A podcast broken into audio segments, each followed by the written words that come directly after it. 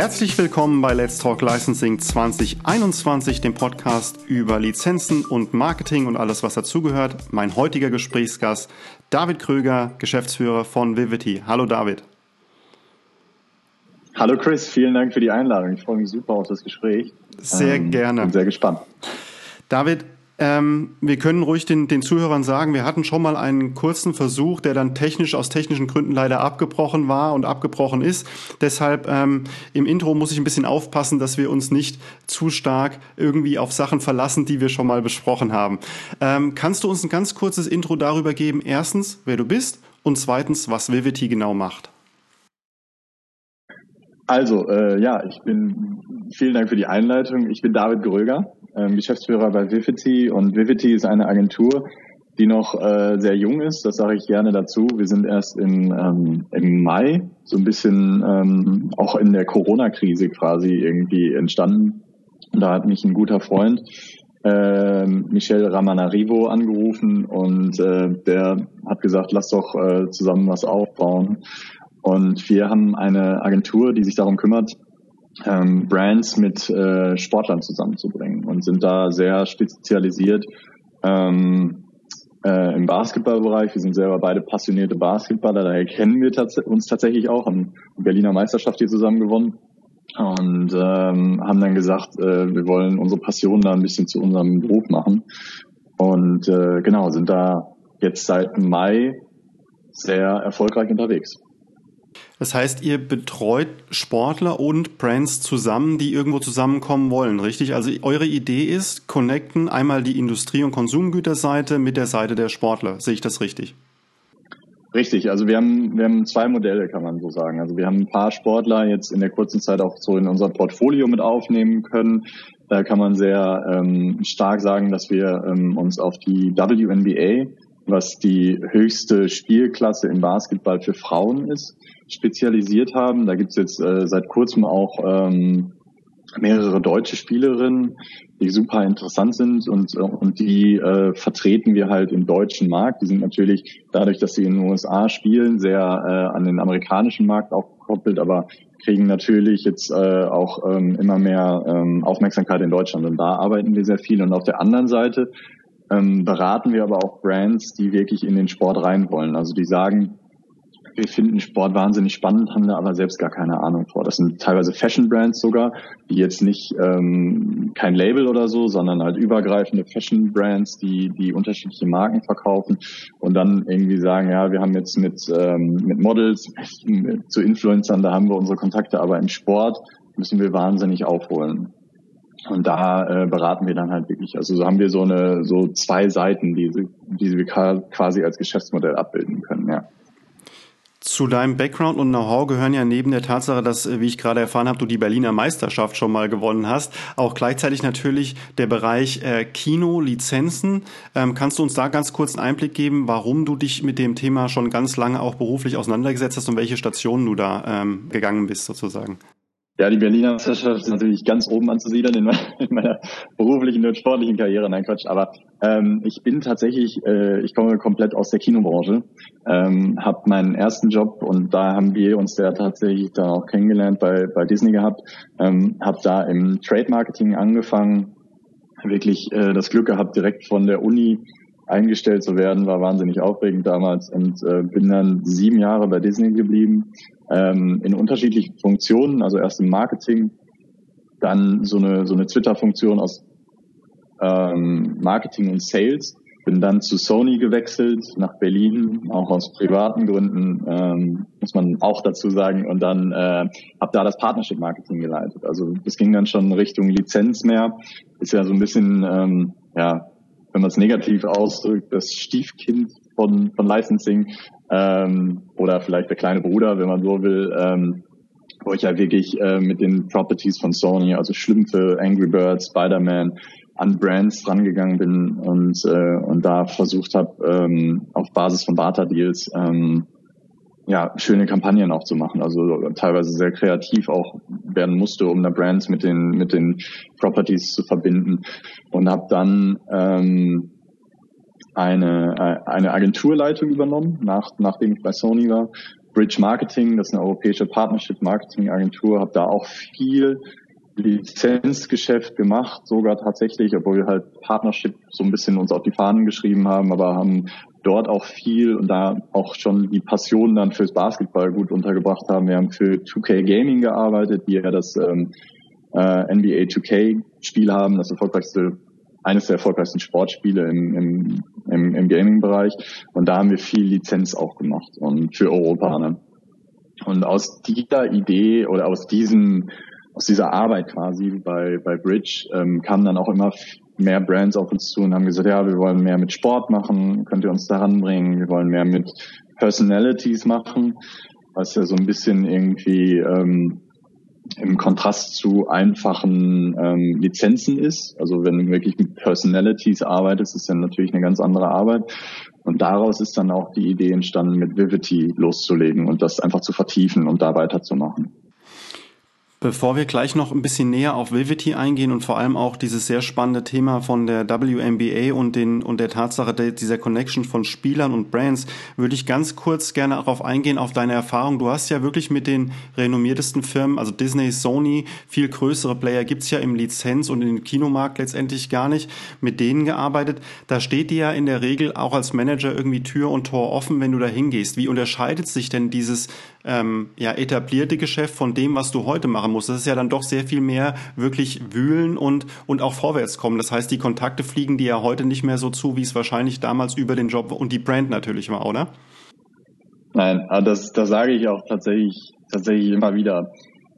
Ähm, also heutzutage gibt's ja keine Visitenkarten mehr so richtig, aber eine Disney-Visitenkarte und eine Sony-Visitenkarte, wenn man die auf den Tisch legt, ist das natürlich ein bisschen was anderes als wenn man mit seiner eigenen Firma, wo man sich selbst den Namen ausgedacht hat, wo man dann am Anfang sogar selber teilweise beim Aussprechen drüber stolpert, muss man ja auch sagen, ähm, äh, äh, die dann irgendwie auf den Tisch legt. Aber auf der anderen Seite ist es natürlich auch, ähm, es ist natürlich auch so, dass man ähm, ganz anders arbeitet. Also man ist, man, man, wenn man wenn man was Eigenes schafft, dann bereitet man sich auch ein bisschen anders darauf vor und geht ganz anders in die Gespräche. Ähm, bei Disney ist das natürlich schon so, dass man auch ein bisschen irgendwie sagen kann, ja, wir sind jetzt in Disney. Und das ist ja schon ganz cool. Muss man einfach offen sagen. Aber ähm, wir sind sehr, sehr datenbasiert. Also äh, mein Partner, mit dem ich das mache, der, der hat, äh, der kommt aus dem Online-Marketing, ähm, hat eine relativ oder eine sehr renommierte ähm, Online-Agentur und ähm, der der durchzieht uns halt mit Daten. Und das ist, ähm, also Daten in der heutigen Marketingwelt ist, Data is key, sagt man ja immer. Ähm, das ist, das ist auch wirklich so. Also da schlägst du auch relativ schnell ähm, irgendwelche Zweifler. Das, äh, so gehen wir auch die, die, die Termine dann an. Und das ist, das ist dann auch sehr, eine große Genugtuung teilweise, wenn man dann am Anfang vielleicht noch irgendwie so der, der, ja, wer seid ihr überhaupt? Und dann, ah, ihr könnt uns doch echt ganz gut helfen. Da würde ich gerne schon mal auf deine Erfahrungen jetzt eingehen, wenn du jetzt über, zum Beispiel über die WNBA sprichst, die ist ja noch nicht jedermann irgendwie im Ohr letztendlich. Wir wissen, dass die NBA und die Stars, sagen wir mal LeBron James äh, beispielsweise in aller Munde sind und auch in Deutschland auch über den Hype über Dirk Nowitzki beispielsweise hier angekommen sind. Das zieht natürlich dann auch sowas wie die Basketball-Bundesliga letztendlich sogar schon mit. Das heißt, der Hype um Basketball wird größer, vielleicht analog zu Boris Becker und Tennis äh, vor, vor über 30 Jahren. Ähm, wie etablierst du sowas wie WNBA bei deinen Kunden? Also wie gehst du raus und kannst letztendlich da äh, werben, dass man sagt, der Basketball im Besonderen und dann eben auch nochmal der, der Damenbasketball, der ja auch unglaublich up and coming ist, das ist was, worauf man auf jeden Fall setzen sollte. Was, was ist so deine Argumentation? Also beim, äh, bei der WNBA ist es tatsächlich so, dass man das, ähm, ist so ein bisschen Unwort natürlich, äh, aber die WNBA ist tatsächlich ein Krisengewinner ähm, in der ganzen Corona-Sache. Ähm, dazu muss man erklären, warum, weil es tatsächlich eine der wenigen ähm, großen amerikanischen Ligen war, die während der ähm, Krise ohne irgendwelche Vorfälle, also im Sinne von Corona, durch die Saison gegangen sind. Sie haben das genauso gemacht wie die NBA die ähm, NBA ist ähm, für ein paar Monate, also für den zweiten Teil der Saison, die haben ja dann die Saison unterbrechen müssen, die sind dann für den zweiten Teil der Saison inklusive Playoffs ähm, ins Disney World gezogen und haben da eine sogenannte Bubble gebildet, wo dann alle Spieler halt wirklich abgeschirmt von der Öffentlichkeit und von ungetesteten Menschen ähm, gewohnt haben. Wir hatten wirklich auch über den gesamten Zeitraum der Saison ähm, keinen Corona-Fall. Und genauso hat es die WNBA auch gemacht. Das heißt, es waren quasi für eine Zeit lang die einzigen Ligen, die sehr professionell durchgeführt werden. Also man hat die Baseball-Saison auch durchgezogen, aber die war halt durchzogen von Corona-Fällen. Also und das war dann halt auch irgendwann kein Sporterlebnis mehr, weil du teilweise halt Teams hattest, die mit der zweiten Mannschaft antreten musste, weil irgendwie ähm, die kompletten ersten ähm, äh, ja die erste Garde quasi irgendwie äh, Corona hatte oder mit irgendjemandem in Kontakt war, der Corona hatte. Sieht man jetzt das gleiche in der NFL. Ähm, Alvin Kamara ist ein, ist ein Running Back bei den Saints ähm, hat letzte Woche sechs Touchdowns gemacht. Das war irgendwie den Rekord eingestellt, ist danach in den Club gegangen ohne Maske und hat jetzt Corona und dann musste irgendwie die Hälfte des Teams letzt, äh, gestern dann irgendwie aussitzen. Also sowas hat es in der WNBA nicht gegeben und das wird durchgezogen.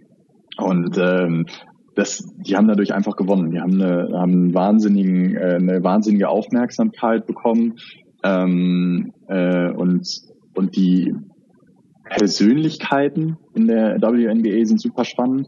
Ähm, sehr ähm, sozial engagierte äh, Persönlichkeiten und sind zudem aber auch einfach wahnsinnig großartige Sportlerinnen. Also mit der äh, ein Beispiel, wir arbeiten mit Satu Sabali, das ist eine, eine junge ähm, Deutsche, die jetzt in der WNBA spielt seit, also die hatte jetzt ihre Rookie-Saison und die ist da total durch die Decke gegangen. Die ist nicht so groß wie ich. Ich bin 1,93. Das ist, das ist ja schon, das ist einfach schon eine Erscheinung als Frau, wenn so groß ist. Und die ist halt, also die, die, ja, die hätte uns alle, obwohl wir behaupten, irgendwie gute Basketballer zu sein, ähm, alleine auseinandergenommen. Und das ist für viele Brands halt total ähm, spannend, einfach mit solchen starken Frauen auch zusammenzuarbeiten. Und ähm, wir sehen das immer wieder.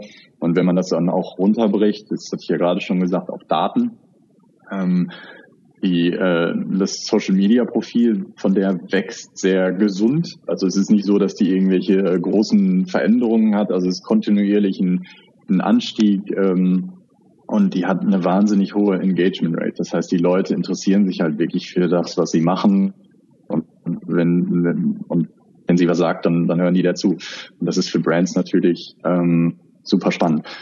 Was ich, um jetzt nicht komplett auszuschweifen, aber was ich daran irgendwie noch anschließen möchte, ist natürlich aber auch, dass, ähm, also auch im Fall von Satu, ähm, die hat einen sehr hohen Anspruch auch an die, an die Marken, mit der sie arbeiten will. Also sie sagt jetzt auch nicht, ich, ich möchte mit irgendjemandem arbeiten, weil da bekomme ich jetzt irgendwie einen großen Sponsors, Sponsorship-Deal für, sondern die ist sehr ausgewählt in dem, was sie, was sie macht und, und wie sie, mit wem sie arbeiten will. Und das ist, im ersten Moment denkt man dann so, oh, ja, ich würde jetzt gerne den, den gehen, weil da habe ich am meisten Erfolgsrate, aber im Endeffekt ähm, ist es für uns, und das haben wir jetzt gemerkt in der Zusammenarbeit mit ihr, ähm, dann halt wesentlich fruchtbarer. Also sie ist dann viel offener, was zu machen. Ähm, ähm, und es bleibt halt genau das Thema, was ich gerade gesagt hatte. Ähm, es bleibt halt authentisch und deswegen ist dann auch die, ja, die, wie es von den Fans dann angenommen wird, viel, viel besser. Genau. Im Sport ist es ja so, wenn jemand Erfolg hat, auch eine Mannschaft oder ein Einzelspieler, sobald jemand Erfolg hat, wird er ja sowieso vermarktet. Das steht ja fest. Also es scheinen ja die, die Superlative und die Leistungen, also siehe jetzt auch nochmal, ich habe eben Boris Becker erwähnt, aber auch Steffi Graf, sobald jemand im Tennis oder in, in einer Individualsportart, und das kann ja während der Olympischen Spiele sogar fechten, und das ist gar nicht despektierlich gemeint, sondern es können ja wirklich auch Sportarten sein, die gar nicht so im Interesse und im Fokus stehen. Jetzt ist es ja so, dass Basketball per se auf jeden jeden Fall nach wie vor, also Trendsportart ist vielleicht ein bisschen weit hergeholt, weil es ja doch auch seit 20 Jahren etabliert ist, aber doch noch eine Sportart ist, die einen gewissen Coolness-Faktor hat. Und die Tatsache, dass die WNBA eben auch anzieht, ist ja letztendlich prädestiniert dafür, dass auch irgendwann da, wie du gerade schon eben ansprichst, der nächste deutsche Star ähm, auch rauskommt. Also das heißt letztendlich für Partner ist das Engagement heute sicherlich schon jetzt ein sinnvoller Schritt. Aber sprichst du auch mit der Organisation oder bist du wirklich über Individualsportler äh, ähm, mit der mit der Liga connected?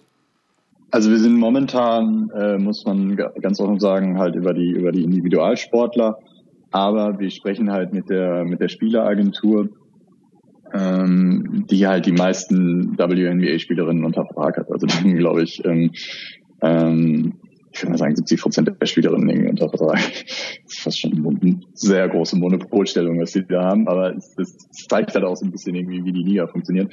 Ähm, und ähm, darüber haben wir halt Zugriff. Also theoretisch, wenn eine Brand jetzt auf uns zukommen würde und sagen würde, hey, wir wollen mit, mit der WNBA arbeiten, dann könnten wir das machen. Aber momentan machen wir das halt sehr stark über, über Persönlichkeiten. Und ähm, das, das funktioniert, muss man dazu auch sagen, momentan noch nur so. Weil, also ich glaube, das, das, das du sagtest halt irgendwie, es ist eine Trendsportart. Das ist also für uns, wenn du halt in dem die Sportart selber so lange betreibst, dann nimmst du das nicht mehr so wahr. Aber man muss halt trotzdem sagen, wie Basketball ist halt im Ranking, wenn du das mit Fußball vergleichst, auch mit anderen Sportarten, ähm, es ist halt immer noch so ein bisschen irgendwie so, man denkt immer so up and coming, wie du sagst, seit 20 Jahren vielleicht schon. Ähm, aber äh, das NBA-Logo zum Beispiel ist halt schon durch, durch die Persönlichkeiten dann auch anders geprägt. Und das ist aber auch, glaube ich, nur der Weg, wie man das mit der WNBA hinkriegt. Also ähm, Du hattest ja gerade Dirk Nowitzki erwähnt. Ähm, der hat natürlich wahnsinnig viel für den Sport gemacht, dass das halt auch einfach irgendwie das, das andere Zielgruppen äh, anspricht. Und mittlerweile, man hatte teilweise das Gefühl, dass, ähm, dass nur immer ein deutscher Spieler in der NBA spielen darf, weil halt immer nur ein deutscher Spieler in der NBA war lange. So vorher Detlef Schrempf, dann Dirk Nowitzki. Mittlerweile sind ja relativ viele deutsche Spieler schon in der, in der NBA auch etabliert. Und dadurch wächst dann halt auch die Marke. Und ähnliches ähnlicher Verlauf wird dann halt auch sicherlich mit der WNBA kommen, ähm, weil äh, solche Leute inspirieren dann halt auch ähm, eine, eine nächste Generation. Ne? So, vielleicht ist deine deine Tochter dann halt äh, die nächste große WNBA-Spielerin. Ist ja alles möglich. da hätte ich auf jeden Fall nichts dagegen.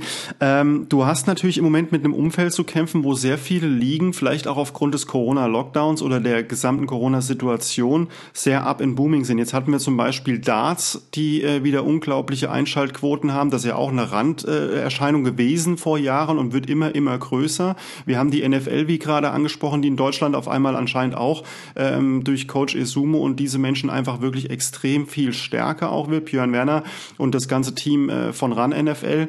Ähm, wie hältst du deine Augen offen und, und was ist, weil du sagst ja letztendlich, ihr seid dafür da, Sportler mit Brands zu verbinden. Wie hält man da Connection und, und was glaubst du, was da im Moment auf dem Markt passiert? Also passiert super, super viel und das NFL-Beispiel ist, glaube ich, ein echt, äh, echt gutes.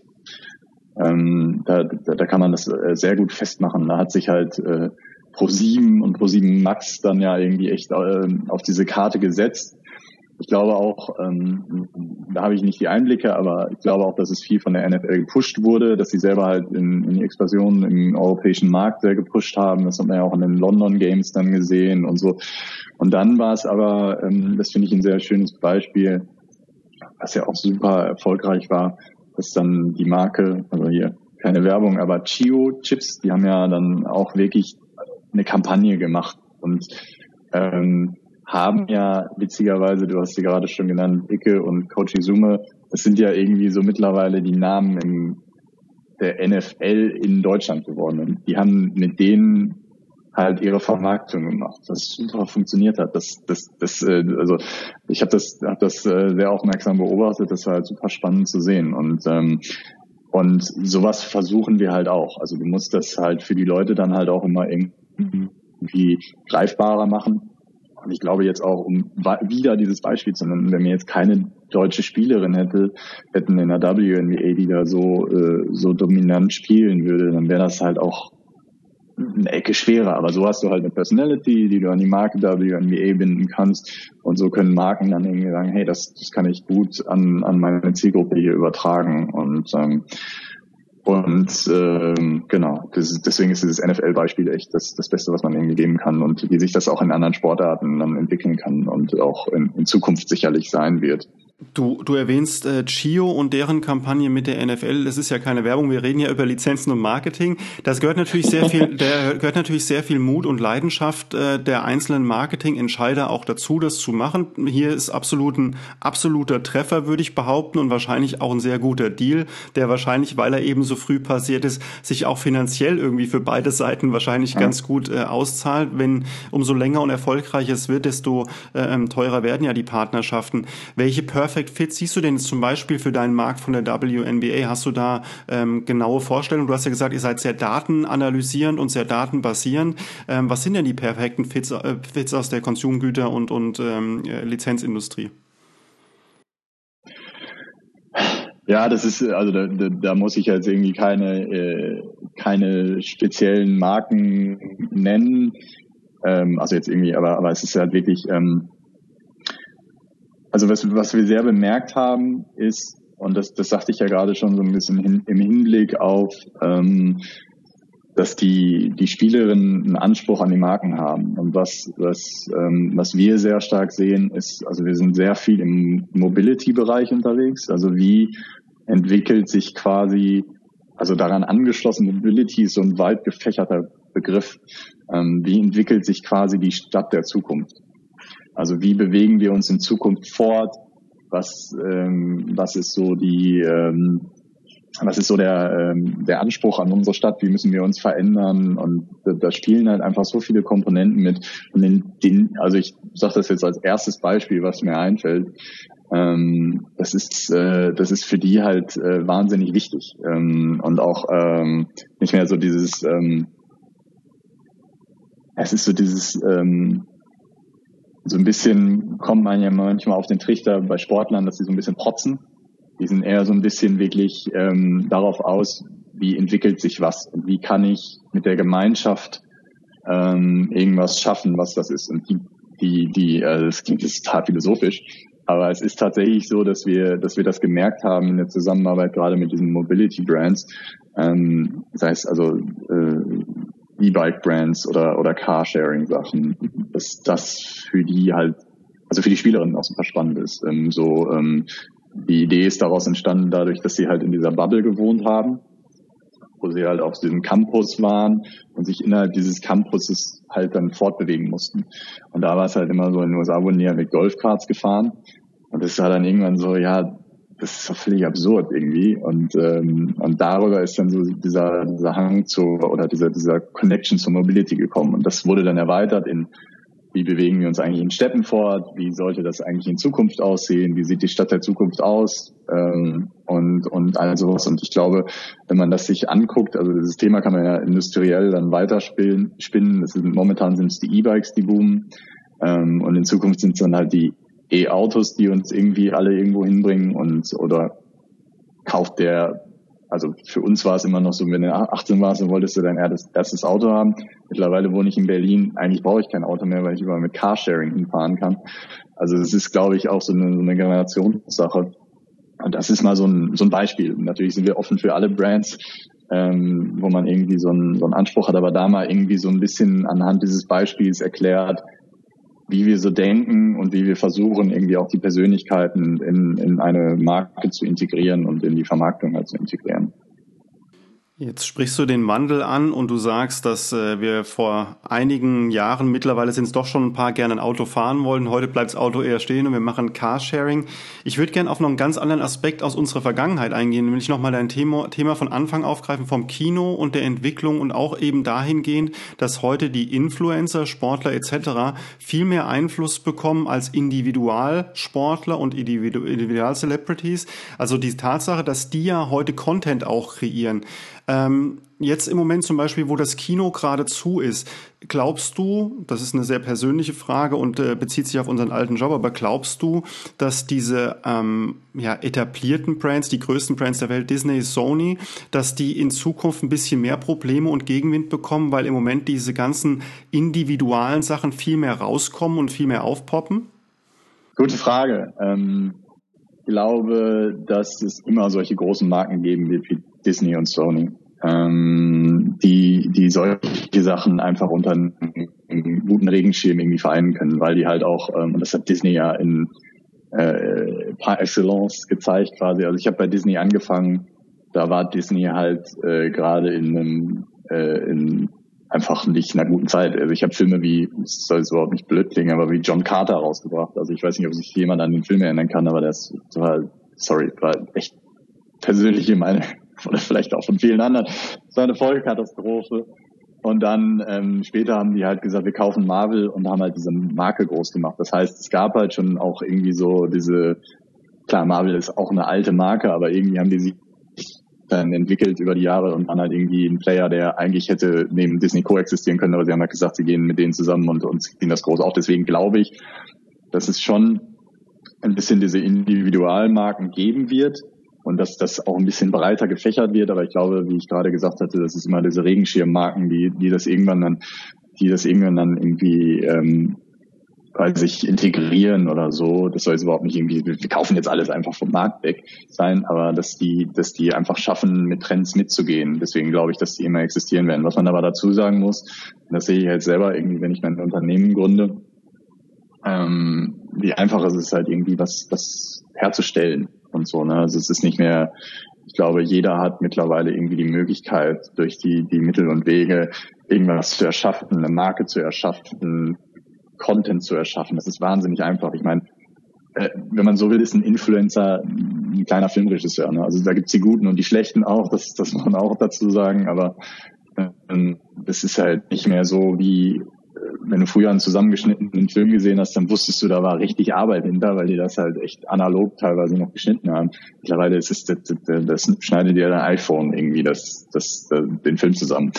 Und, ähm, und ich glaube, deswegen wird das ein bisschen fragmentierter, aber äh, was natürlich auch ein Vorteil sein kann, weil halt äh, viele Leute in die Kreativität kommen, die sie vorher durch die Mittel und Wege, die sie vorher nicht hatten. Deswegen ist es natürlich irgendwie ein Prozess, der viel schneller vorangeht. Also ähm, und das sieht man ja auch in allen Bereichen. Ähm, Im Film am stärksten dann vielleicht sogar.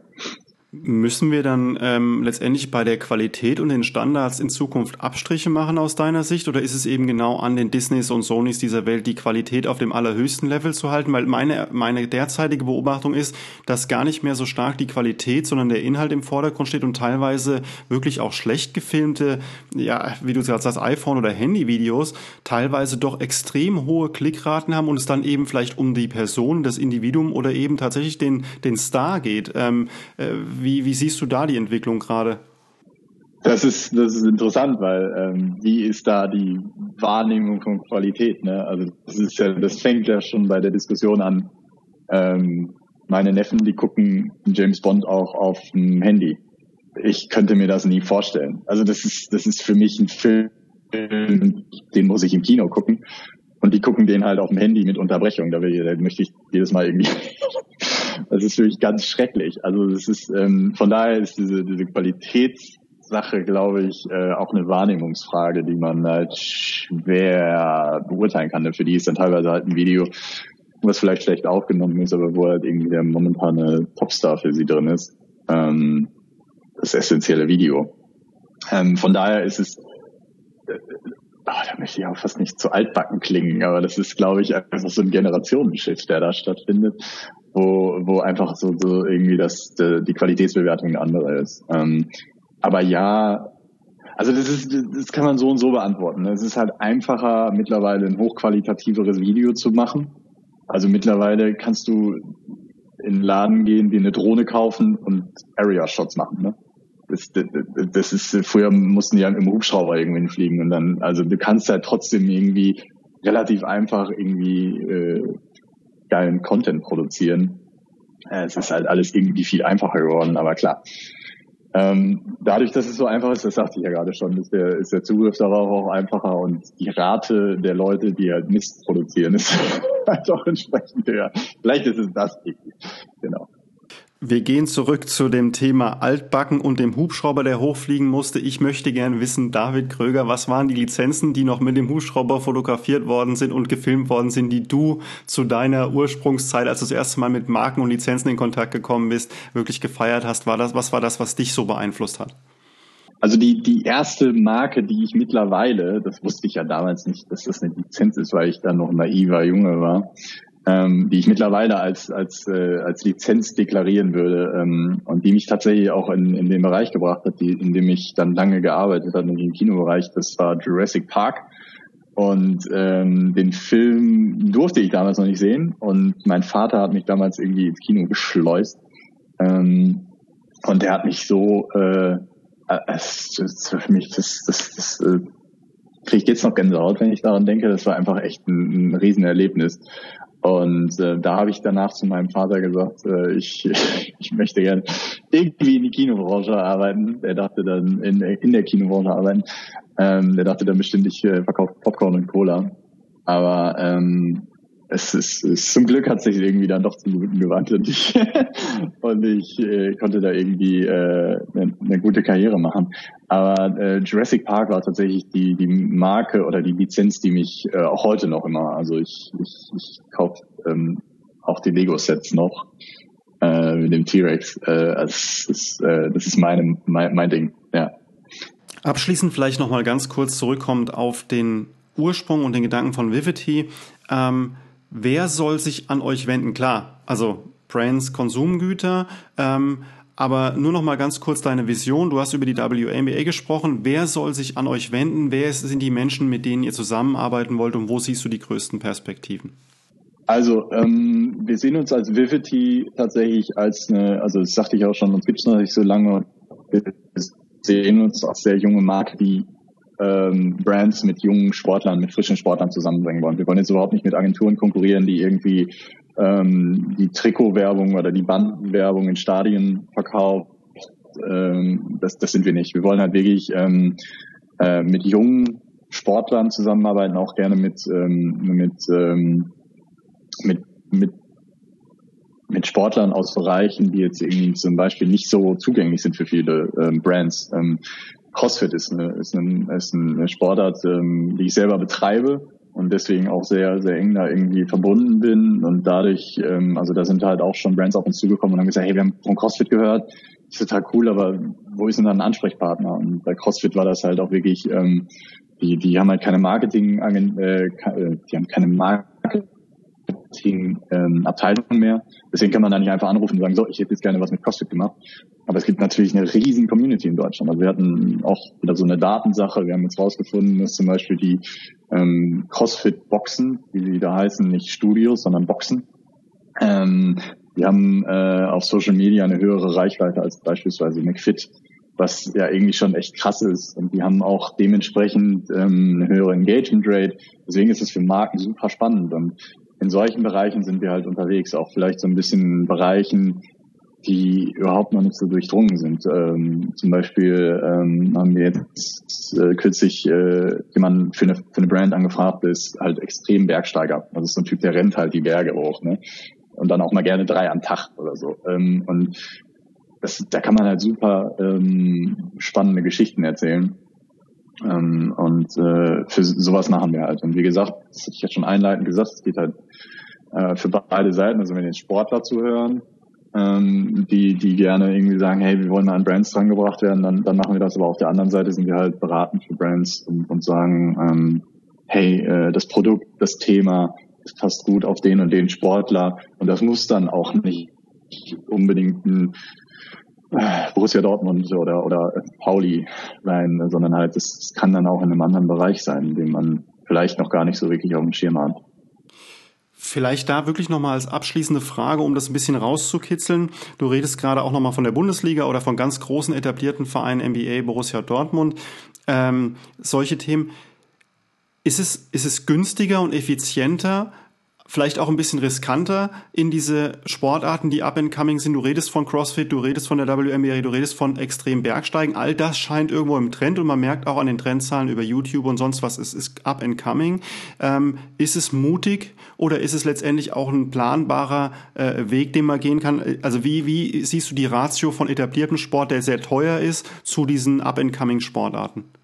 Ach ja, also ich meine, wenn man wenn man halt direkt irgendwie auf eine auf eine Bundesliga-Mannschaft setzt oder auf eine auf eine NBA-Mannschaft oder auf auf die auf die Marke NBA, hat man natürlich wahnsinnig schnell viele Reichweite, hat aber auf der anderen Seite und das kennen wir äh, aus Erfahrung sagen, wenn man mit etablierten Marken wie Disney und Sony zusammengearbeitet hat, hat man natürlich wahnsinnig viele Auflagen und äh, es ist irgendwie so ein bisschen, es soll überhaupt nicht negativ klingen, aber man ist halt schon limitierter.